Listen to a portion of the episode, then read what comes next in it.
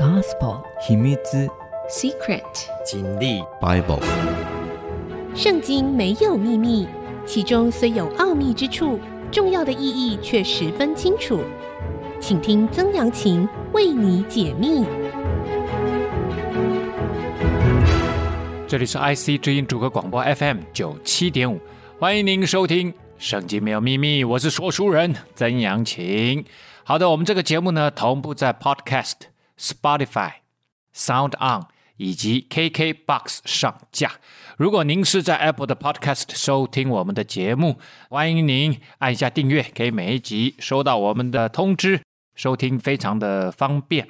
好，上一次我们讲到了哈，耶稣在拿印这个城市哈，它靠近加利利海北岸的加百农这个城镇呢，大约是五十五公里。耶稣为了这个寡妇死了儿子的寡妇啊，真是没有盼望啊！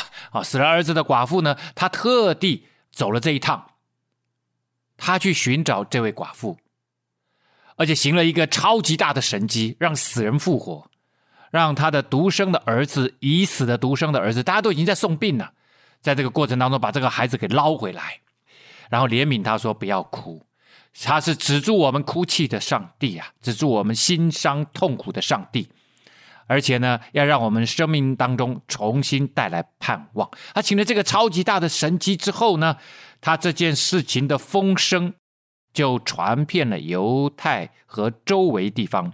啊，犹太地方呢，主要是指整个以色列的南方啊，呃，大概从耶路撒冷周边地区一直往南到 Negev 南地那个地方哈。然后呢，呃，在加利利这个地区周边，所以呢，可以说整个以色列都为之震动，这个很正常嘛。以色列也不是很大，而且呢，以色列人又对于宗教信仰这件事情特别的注重，所以耶稣行了一件超级大的神迹，让死人复活这件事情，当然会很多人不断的在传扬啊。这时候呢。约翰的门徒啊，施洗约翰就替耶稣施洗，他的表哥约翰的门徒呢，就把这件事情都告诉了约翰，他便叫两个门徒来，这个他指的是约翰哈，打发他们到主那里去，说：那将要来的是你吗？还是我们等候别人呢？这个很奇特。我们知道，在之前其实约翰就已经认定了耶稣就是将要来的弥赛亚救世主。可是到了这个时候，啊，到了这个时候，中间已经经过了一段时间，到底多长也不大清楚，可能是一年，可能是一年半。约翰好像有一点点不那么确定了，所以他问了，他叫两个门徒去，去到耶稣那里。哎，听到这个超级大神迹，他还特别叫门徒问这个问题哦。那将要来的是你们，这将要来的指的当然就是弥赛亚。还是我们等候别人呢？那两个人来到耶稣那里说：“施洗的约翰打发我们来问你，那将要来的是你吗？还是我们等候别人呢？”把这个问题整整就是完一字不改的重复了一次。正当那个时候，耶稣治好了许多有疾病的、受灾患的、被恶鬼附着的，又开恩叫好些瞎子能看见。耶稣回答说：“你们去，把所看见、所听见的事告诉约翰，就是瞎子看见、瘸腿行走、长大麻风的洁净、聋子听见了、死人复活了、穷人有福音传给他们。那不因我跌倒的就有福了啊！不因为我跌倒的人，就是不会被我这样子的作为，然后重新怀疑上帝的弥赛亚的计划到底是什么的人，就有福了。”为什么约翰又跑来问他这个问题呢？不是很奇怪吗？约翰可以说是 one hundred percent，他早就认定耶稣是弥赛亚吗？哦，这个很奇特。那耶稣突然就问了这个问题。耶稣来找他施洗的时候，他说：“应该是我到你那里去，怎么会是你到我这里来呢？”而且呢，说我给他提鞋都不配。哎，约翰老早就认定了，怎么这时候又问这个问题？这不是很奇怪吗？真的是很奇怪。哦，我也觉得很奇怪，怎么突然约翰你又问了这个问题？好像之前你的认定都不是真的认定。我想这中间可能有一个落差，就是之前约翰是认定他是弥赛亚，没错。但是约翰脑袋瓜里面的弥赛亚，不是现在耶稣表现出来的弥赛亚，那应该有的样子。四百多年来，犹太人、以色列人，他们脑袋瓜里面的弥赛亚是一个军事强人，是革命分子，是要把罗马人或者是之前的占领他们的呃巴比伦帝国也好，波斯帝国也好，就是把赶逐出去的。希腊人也好，我们知道波斯是被希腊赶出去的，然后罗马人又来了。所以这块土地上一直是一个被人家占领的状态，就很像以前台湾呢、我们台湾也是一直被占领的状态。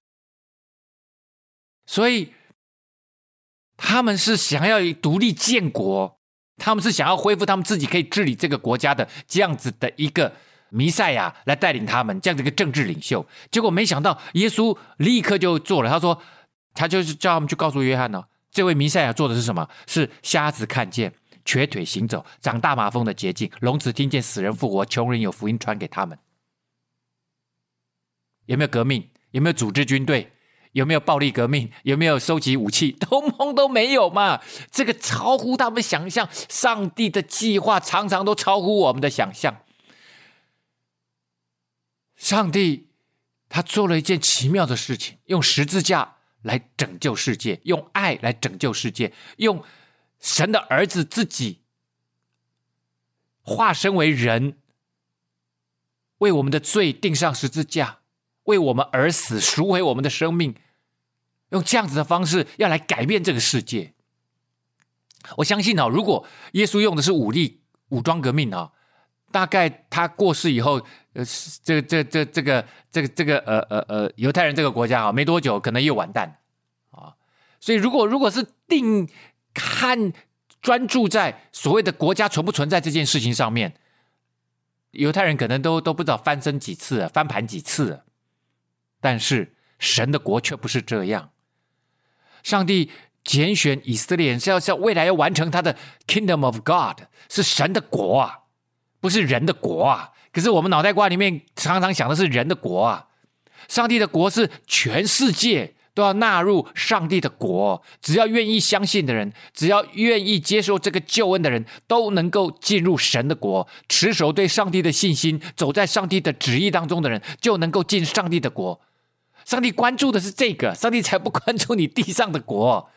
如果上帝要关注地上的国，上帝又关注你地上你自己的梦想，你的所有的东西，不是那样。上帝关注的是神的国，所以耶稣就在这个时候。告诉他的门徒说：“你们回去，把你们所看见、所听见的事情告诉约翰。你们是做见证，说耶稣做了些什么事情。耶稣来帮助那些生命当中没有盼望、有需要的人，翻转他们的生命，满足他们的需要，让他们生命重新带着盼望。而这个盼望是因为神的爱，他们可以感受到神爱他们。神为什么爱他们？因为他们都是神的儿女。他们为什么是神的儿女？因为他们都是上帝。”手所造的，他们都是上帝创造出来的。我们每一个人都有神的形象在我们生命当中，所以我们是神的儿女啊。上帝说：“我们要按着我的形象造男造女啊。”所以，上帝关心所有的人，他关心所有的人。哇！要这样重新再认识这位弥赛亚，而不是被你以前的那样子的旧的观念。给绊倒了，说你怎么不符合我原先的观念？上帝啊，你怎么没有没有被我装进我的小罐头里面？我我我的小罐头里面，你应该是一个军事革命家，你怎么什么都没做啊？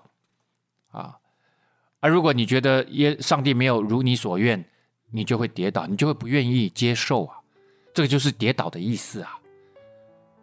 他说：“凡不因我跌倒的，就有福了。”耶稣的意思说，你要重新来认识这位上帝，你要恢复跟上帝的关系，你才能够真正认识这位上帝啊。而恢复跟上帝的关系，第一件事情就是相信他是创造主，信靠他，你的生命就可以被翻转，就有盼望，这个世界就有盼望。所以，凡不因我跌倒的，就有福了。这句话讲的真的是很深刻。然后呢，告诉门徒说，把所看见、所听见的告诉约翰，不仅告诉约翰，要告诉所有的人。这就是传扬神的福音。我们休息一下，稍后再回到节目的现场。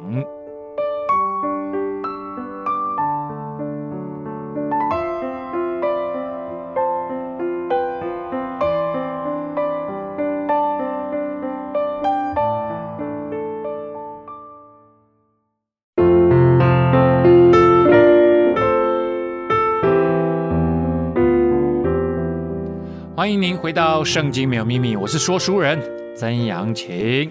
好的，我们刚讲到了哈，耶稣讲到他实际上不是呃大家所呃这个认定的，他应该是一个军事领袖。No，不是，他来的是要传扬神的福音啊。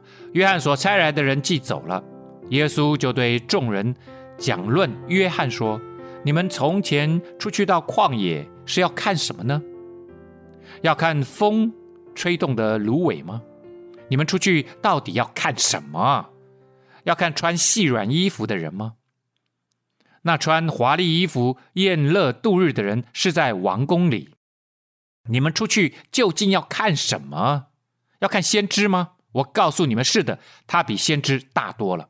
啊，耶稣这时候突然讲起他的表哥啊，这位先知，呃，施洗约翰。啊，他说：“你们以前出去旷野，旷野，因为施洗约翰啊，就跟昆兰的那些修道修道的呃那那些人一样，他就是在旷野，他是刻苦己身的人啊。然后呢，他就说：你你们以前去旷野，在他那个沙漠里面，你们到底想找什么？呃，是要是要看风景吗？风吹芦苇吗？No，不是嘛？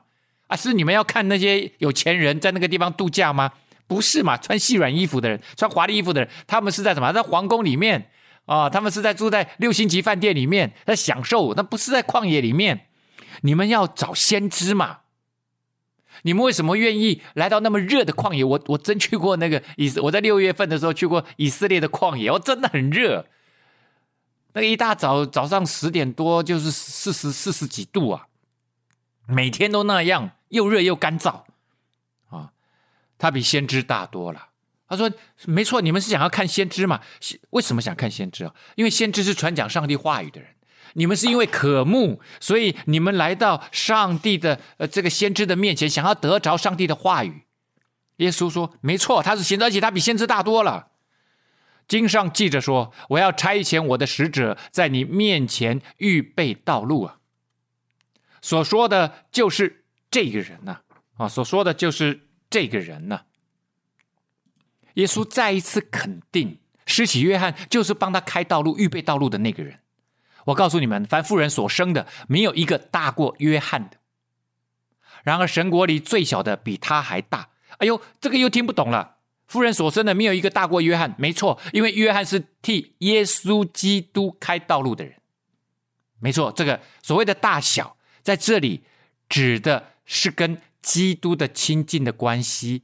疏远的关系来论的啊，不是以后在上帝的国里面那个大小的问题，不是，是跟基督的亲近关系啊。那妇人所生的，从旧约一直到现在，谁跟耶稣？如果在耶稣之前，谁跟耶稣最亲近？约翰嘛，施洗约翰嘛，没有问题的啊。可是，在之后呢，神国里最小的，后来信主的，都是透过耶稣基督。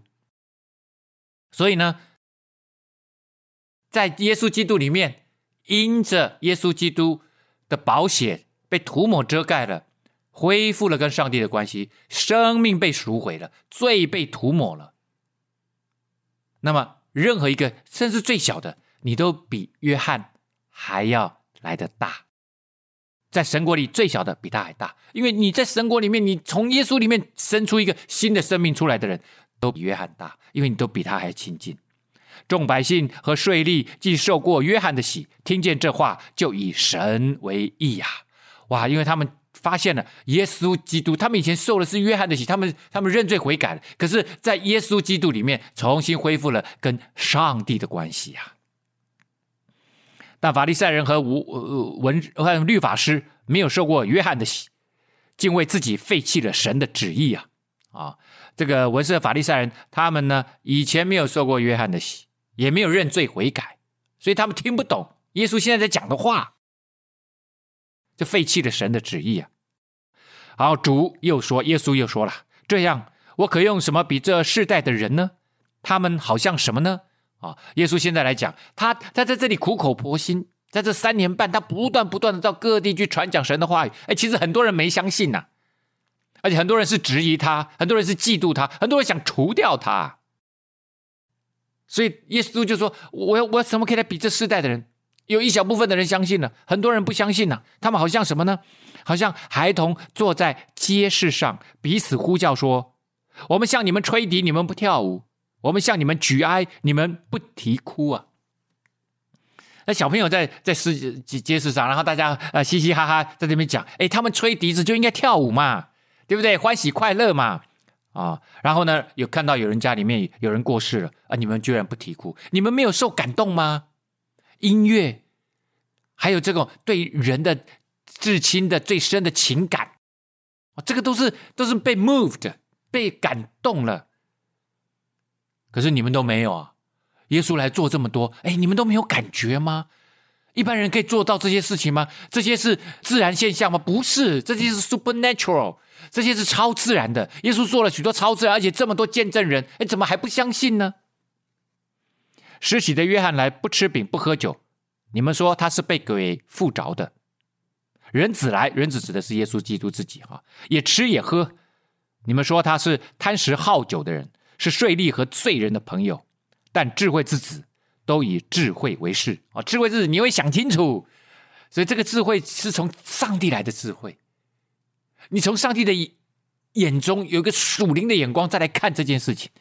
施洗约翰来，他他刻苦己身，不吃饼不喝酒，他当然也吃了哈、只是他刻苦己身，常常进食。你说：“哦呦呦，这个人怪怪的，他一定是被鬼附了，所以呢，变得这样子离群所居，在旷野里面啊、刻苦己身啊，自以为自己在这边修道，然后呢，一直叫大家要悔改，要悔改，要悔改。”我们常常对于跟自己立场不同的人，或者是我们不认识的人，啊，用我们自己的标准去判断他。然后呢，人子来也吃也喝。耶稣之前有讲过这个，用比喻来讲过。新郎来的时候，他就是新郎啊，他是全世界教会的新郎。他新郎来的时候，大家应当欢喜快乐。按照犹太人的文化，他们结婚哈，举办婚礼是要举办七天的流水席呀，啊，喝喝酒快乐庆祝啊。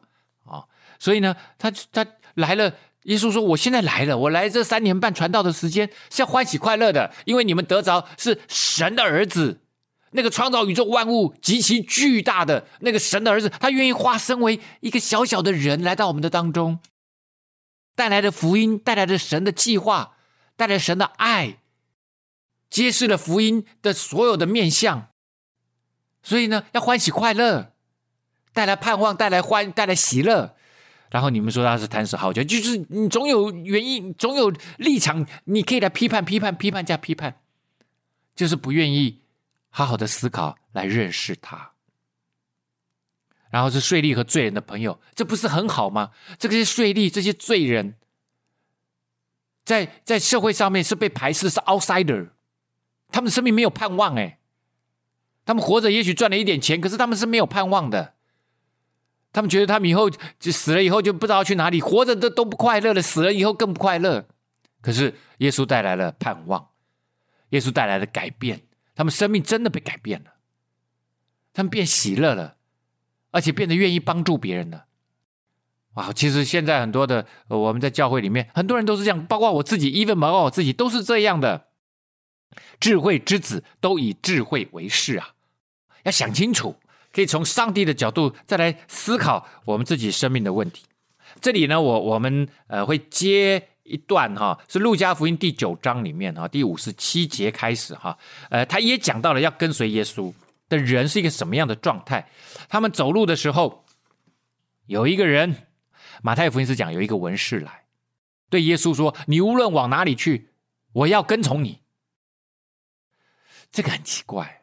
这个这个人呢，相同的记载在马太福音说是文士。这个一般来讲哈，文士呢，知识阶层、上层阶层，多半是法利赛人、圣经教师，他不太会想要跟随耶稣的啦，跑来跟耶稣说：“你无论往哪里去，我都要跟从你。”这个真的是很奇特。一般来讲，这群人呢是最质疑耶稣的。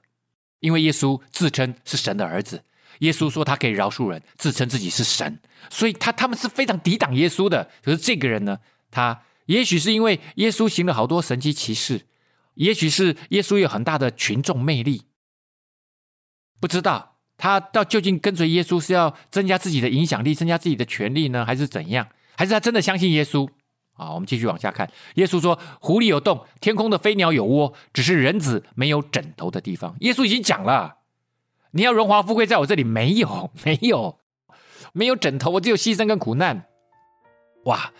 接下来呢，又对另外一个人说：“来跟从我。”那人说：“主，容我先回去埋葬我的父亲。”哎，耶稣跟很多门徒说：“跟从我。”后来他们都跟从耶稣了。所以这群人变成最核心的人。可是呢，有些时候耶稣也会呼召别人哦，说来跟从我。但那些人不一定要跟从他的，或者是有条件性的跟从。这个人就是他说：“让我先回去埋葬我的父亲。”然后耶稣会怎么回答？我们休息一下，稍后再回到节目的现场。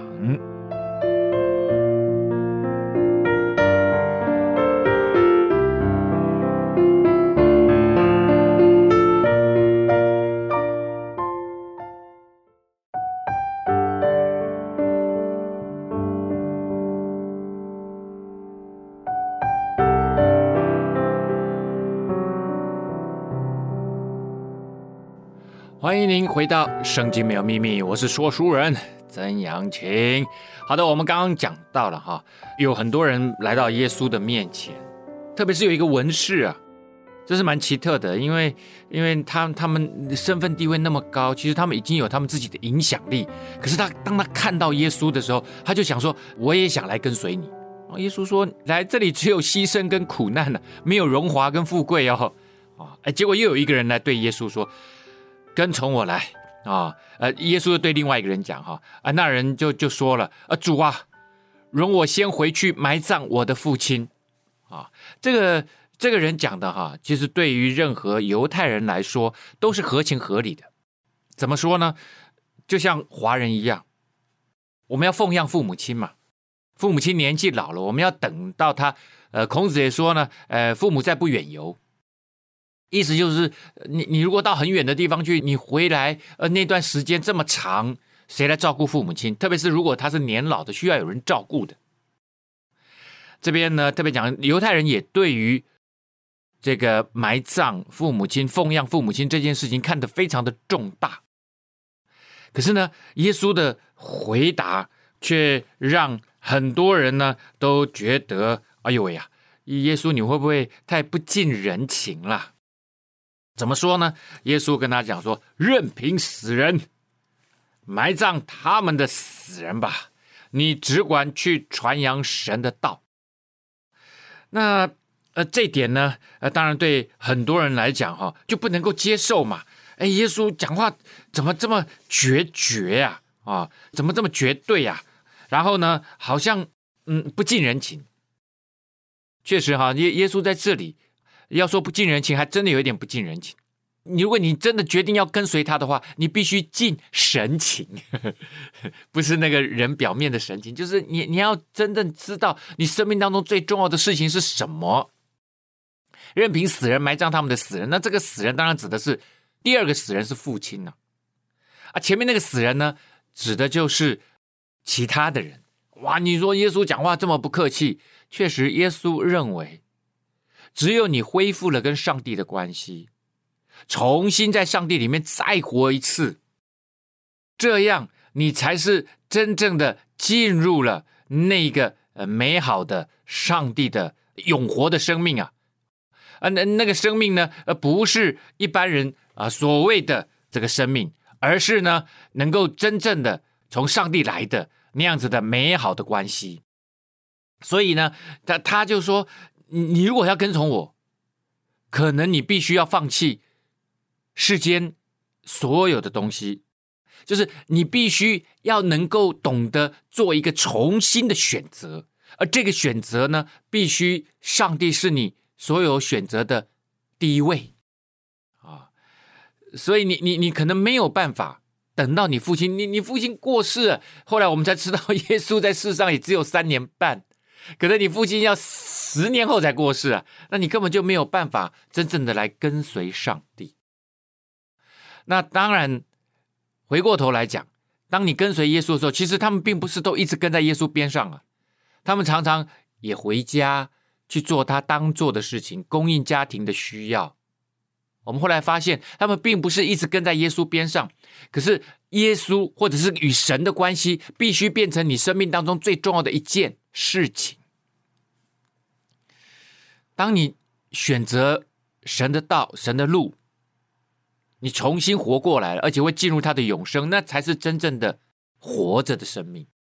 要不然，在耶稣的眼光里面，其实世间上充满了活死人啊！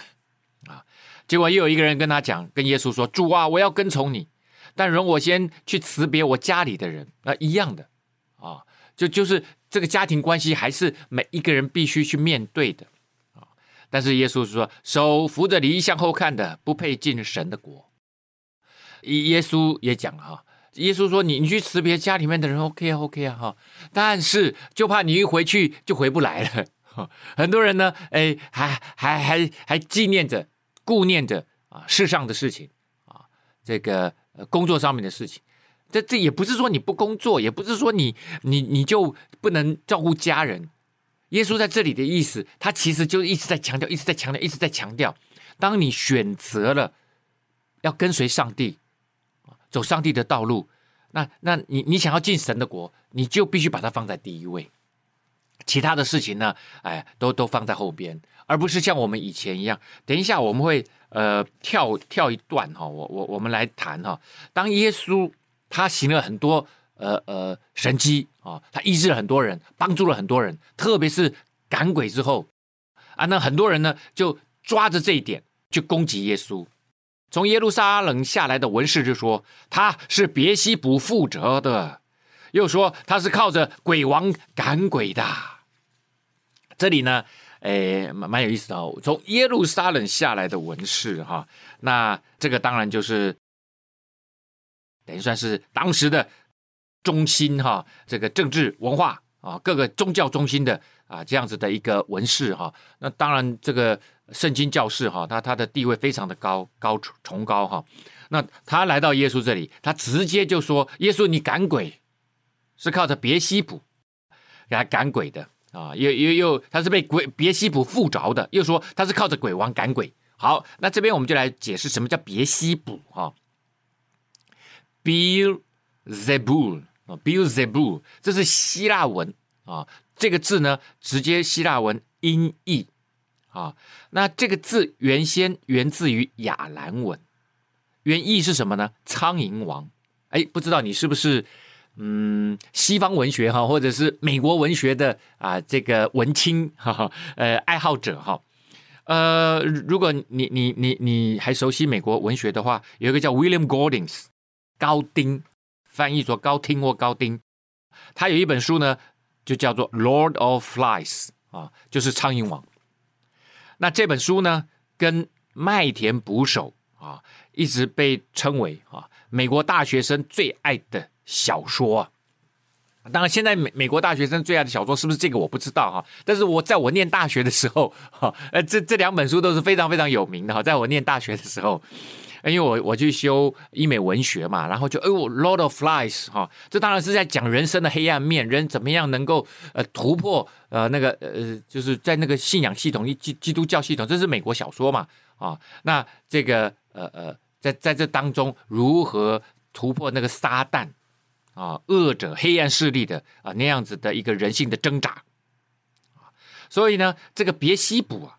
我我们看到后面，他说他是靠着鬼王干鬼，就是别西卜就是指的就是鬼王啊。但是呢，别西卜这个 Lord of Flies 啊，这个呃苍蝇王呢，原本是非利士人的敬拜的神明啊啊。那他原意原意哈，其实翻译出来就是苍蝇的巴利。巴利以前我们讲过，巴利就是在迦南地那里很多人拜的神的一个统称的名字。啊，那它有不同的属性啊。那这个巴力就是主的意思，就是神啊，就是他们的主神。那在新约里面呢，啊，这个 Lord of Lies 呢就被看作是邪灵的首脑，所以后面才会讲说他是鬼王赶鬼嘛。他说耶稣被鬼王附着了，他被鬼附了，所以他能够把其他的小鬼赶出去。哦，哇，这听起来蛮有道理的哈，哦，听起来蛮有道理的。那呃，其实呢，耶耶稣在下面就开始解释了哈，就开始耶稣叫他们来啊，你你你们来，你们来，用比喻对他们说，这当然是跟随他的仆人哈，我跟随他的这个门徒，还有这个呃愿意跟随他的这些呃呃人民哈，用比喻对他们说，撒旦怎能赶出撒旦呢？若一国自相纷争，那国就站立不住；若一家自相纷争，那家就站立不住。若撒旦自相攻打纷争，他就站立不住，必要灭亡。哎，连撒旦都懂得这个道理，黑暗的势力他们也懂得这个道理。他们是一个军队啊，他们是与上帝征战的，他们不会自己互相攻击的啦。哇，鬼王附在耶稣身上，所以耶稣可以把那些被鬼附的人，把那个邪灵从他们身上赶逐出去。耶稣就讲了，很明白嘛。撒旦怎么可能赶出撒旦呢？他不会的啦，他们都会合作的。啊，那他们可能还会好几个人挤在一个人身上，一起来分享这个人的灵魂呢。啊，没有人能够进壮士家里抢夺他的家具，必先捆住那壮士，才可以抢夺他的家。所以耶稣说明白了，他是捆绑了撒旦的权势啊，然后呢，才抢他的家具，把他的这个利用的这个人的灵魂给他抢夺回来。我们先休息一下，稍后再回到节目的现场。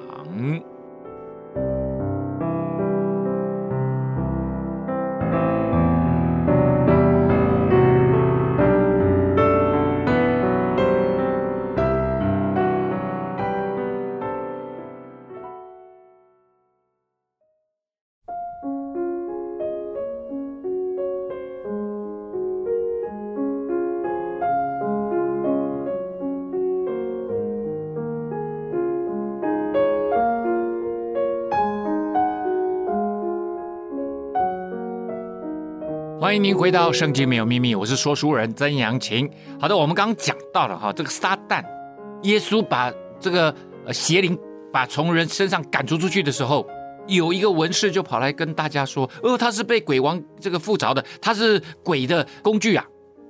啊，所以耶稣有这么大一段的呃回应。你知道人人哈，他明明看到了上帝奇妙大能的作为。可是人只要被那种嫉妒的心哦迷了心窍，他就会用各种方式、奇怪的方式、奇怪的言语、奇怪的理由啊的说法来诋毁他所嫉妒的对象。我们以后会看到耶稣怎么上十字架的。其实他上十字架原因一开始都是由于嫉妒。那我们以前在讲旧约的时候，扫罗为什么会一直讲要整大卫？明明大卫就是他的一个特别棒的帮手，帮助他打下天下。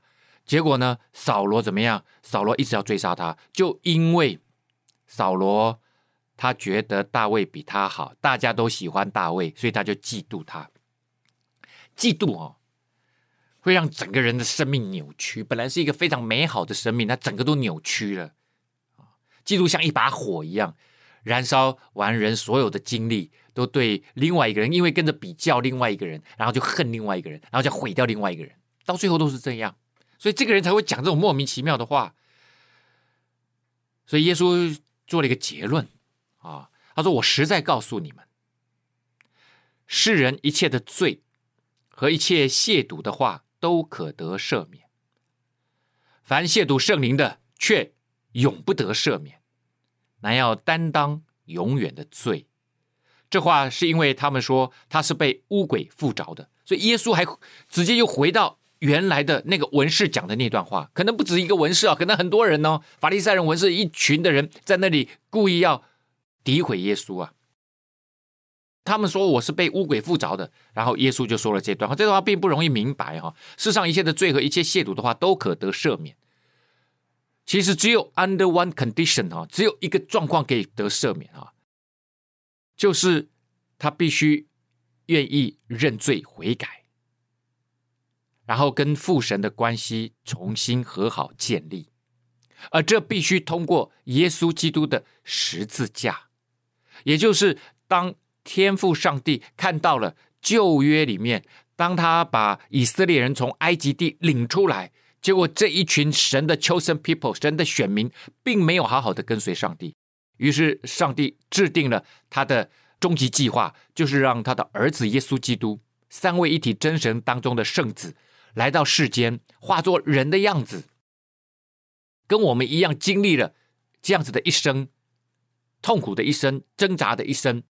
但是耶稣基督有神的灵在他身上，他自己本身就是神自己。然后呢，他最后愿意用他的生命来换我们每一个人充满了罪恶的生命。这个充满了罪恶，最基本的就是因为我们断绝了跟上帝之间的关系。我们用自己的模式、自己的生活、自己的选择，在这个世界上面，以至于。我们没有活出上帝那个荣耀的形象，以至于我们犯了好多的罪。然后耶稣说：“我用我的生命，没有犯过罪的生命，来换取你的生命，好让你可以在父神面前跟他重新和好，然后让父神，让这位上帝带领你走蒙福的生命道路。所以呢，除非神的灵在这个人身上，那这个人呢，就愿意承认耶稣基督是他的救主。”这样，我们一切的罪，我们透过认识了自己的罪的状态，认罪悔改，我们就可以被赦免我们所有的罪。但是，如果你亵渎圣灵，你说这个圣灵是鬼，你还一直抵挡他，那么耶稣说你永不得赦免，因为你明明领受了圣灵的触摸，领受了圣灵的言语，领受圣灵的作为跟感动啊，看到耶稣做了这么多事情，却一直否认、抵挡，而且还要诋毁他。你只为了证明自己是对的，是不是？这些法利赛人、这些文士就只是证明自己是对的，耶稣你是错的，而否认神的作为跟神的救恩。那这样你就只好自己担当你自己的选择跟你自己的罪喽。好，接着我们来看哈，耶稣他的这个传福音的活动，他必须要有团队哈。耶稣走遍各城各乡，在会堂里教训人，宣讲天国的福音，又医治各样的病症。这是马太福音第九章里面哈，也所讲到的，等于对耶稣来到世间他的三年半的作为哈，然后给他一个 summary，在会堂里教训人，教训人是怎么教？不不是空口说白话，他必须根据神的话语、圣经来教导人，更明白上帝的计划，更明白上帝的道理，更明白上帝的恩典跟祝福，然后宣讲天国的福音。这个天国的福音就是要让你的生命有机会给改变，要来解决我们生命当中一些终极的问题。然后这个福音是好消息，就是上帝已经做好了一个东西，这个计划已经完成了，就是耶稣基督来完成的。然后你只需要接受，然后你只需要跟随，又医治各样的病症啊，就是满足我们在世上。不只是以后在天国有福音，你在世上就要开始经历天国的祝福了。然后在世上呢，他要医治我们，他要满足我们生命当中各样的需要。这个医治各样的病症，不仅仅是肉体的病症、心灵的病症、灵魂的病症，而且呢，要祝福我们。然后接下来就说了，他看见许多的人，就怜悯他们，因为他们困苦流离，如同羊没有牧人一般。这边就讲到了哈，其实整个福音书不仅仅是要跟你讲一个宗教，而是他要帮助我们解决生命中的终极问题。他就说这些人呐，路上这些人好像羊一样，他们迷失了，他们困苦，他们痛苦，他们流离，他们迷失，他们不知道人活着要干嘛。就是我们人终其一生哈，第一个当然是先让自己能够求生存嘛，能活下去嘛。接着呢，我们就想要幸福嘛。想要满足欲望嘛，所以我们就追逐名利，以为这些名利能够让我们满足，能够让我们得着幸福。但是后来发现并不是嘛。我们看到有名的人，他更痛苦啊，更焦虑啊，因为他害怕失去这一切。有钱的人在家里面争争吵吵的，他觉得这些钱根本没什么意义嘛，没有人可以跟他一起分享嘛。所以福音是指出一条对的道路，神为我们做了好的一个计划，让我们能够接受。跟上帝和好如初，走上帝为我们预备的蒙福的生命道路。所以福音是一个重建生命的好消息，而这个重建生命是越来越好的一个生命，越来越荣耀的一个生命，越来越蒙福的一个生命啊！所以呢，耶稣就对门徒说：“要收的庄稼多，做工的人少啊。因为耶稣说，实在是太多人需要福音呐、需要重建他们的生命啊，所以耶稣呢，他就要有什么？有团队，而 必须要有团队啊，啊、而不是呢，诶，他一个人在那个地方做。所以耶稣就说：“所以你们当求庄稼的主打发工人出去收他的庄稼。这个庄稼的主，庄稼就只是就是世界上的一般人说需要福音的这些人。”他们的主是谁？就是上帝，因为是上帝创造了每一个人，打发工人去收他的庄稼。这工人就像是传福音的人啊！你们岂不是说到收割的时候还有四个月吗？我告诉你们，举目向田观看，庄稼已经熟了，可以收割了啊！这里我我已经跳到约翰福音第四章哈，非常有名的这一段。耶稣告诉门徒说：“哎，你们看，不是说收割的时候还有四个月吗？那在。”撒玛利亚在耶路撒冷那个地方，他们收割庄稼是从四月开始的。那你们不是说还有四个月？那所以现在耶稣在撒玛利亚，在那个地方啊，其实就是十二月的时候啊。好，举目观看，庄稼已经发白了，发白就是熟的意思啊，所以已经已经成熟了。所以其实很多人的生命都成熟了，因为他们很痛苦，要有人去收割他们，所以耶稣才一直说他所做的。每个人都要做，而且要做的比他更大。耶稣在做什么？耶稣在传福音，所以每个人都必须传福音。当你得着祝福的时候，就必须去传福音。所以呢，耶稣说：“举目向田观看，庄稼已经熟了。”不是在耶稣那个时代如此而已，其实是在每一个时代都如此。因为人没有认识上帝，他就活在那个终极的痛苦当中，他没有办法走出来。收割人的工价，积蓄五谷到永生。叫撒种的和收割的一同快乐。那传福音的人，有些人是传福音，有些人帮忙收割。说你要不要信耶稣？来信耶稣，你要受洗，你要被牧养，你要被带领。所以呢，积蓄五谷到永生。哇，你收割这些人，然后呢，这些都是成绩。耶稣要让你再进永生里面去的。你做的工作跟耶稣一样，是可以带到永恒里面去的。以后我们在神那里都有永生啊，会一同快乐啊。耶稣继续说：“俗语说，那人撒种，这人收割，这话可见是真的。我差你们去收你们所没有劳苦的，别人劳苦，你们享受他们所劳苦的。所以要去传福音，要让人信主，这就是收割。那收割呢？当然，一方面指的是什么？可能指的是旧约里面的，因为耶稣带来的是好消息，是福音哦。所以在这之前就有人在传呢。”只是他们那时候传是先知在传，他上帝透过他们说，告诉他们说，以后会有一位呃这个人子来哦，他要他要帮助世间所有的人，可能是指以前的先知，那也可能是指约翰还有他的门徒，呃，因为他们帮耶稣铺平了道路啊。当然也有指的耶稣自己，因为耶稣已经在各地都一直撒下那个福音的种子，很多人也因此相信了，可是很多人还没有相信呢。那接着呢，门徒要。接着他去做以下的事情，还有愿意跟随耶稣的，也就是耶稣的门徒。基督徒就是小基督的意思，这就是以跟随耶稣就是个耶稣的门徒。我们也必须去收割，很多人传福音，很多人收割，就要完成神的大计。然后这些人的生命要因为跟随耶稣，然后生命要改变，然后他们要再去传福音。也就因此呢，从一个十二个人的小团队啊，耶稣收了十二个门徒嘛。到如今，全世界有将近三分之一的人能够这个承认耶稣基督是主，然后接着神说要把福音传到地极，然后他就要再来。好，我们今天的节目呢，到这个地方告一个段落了。圣经没有秘密，我们下次再会。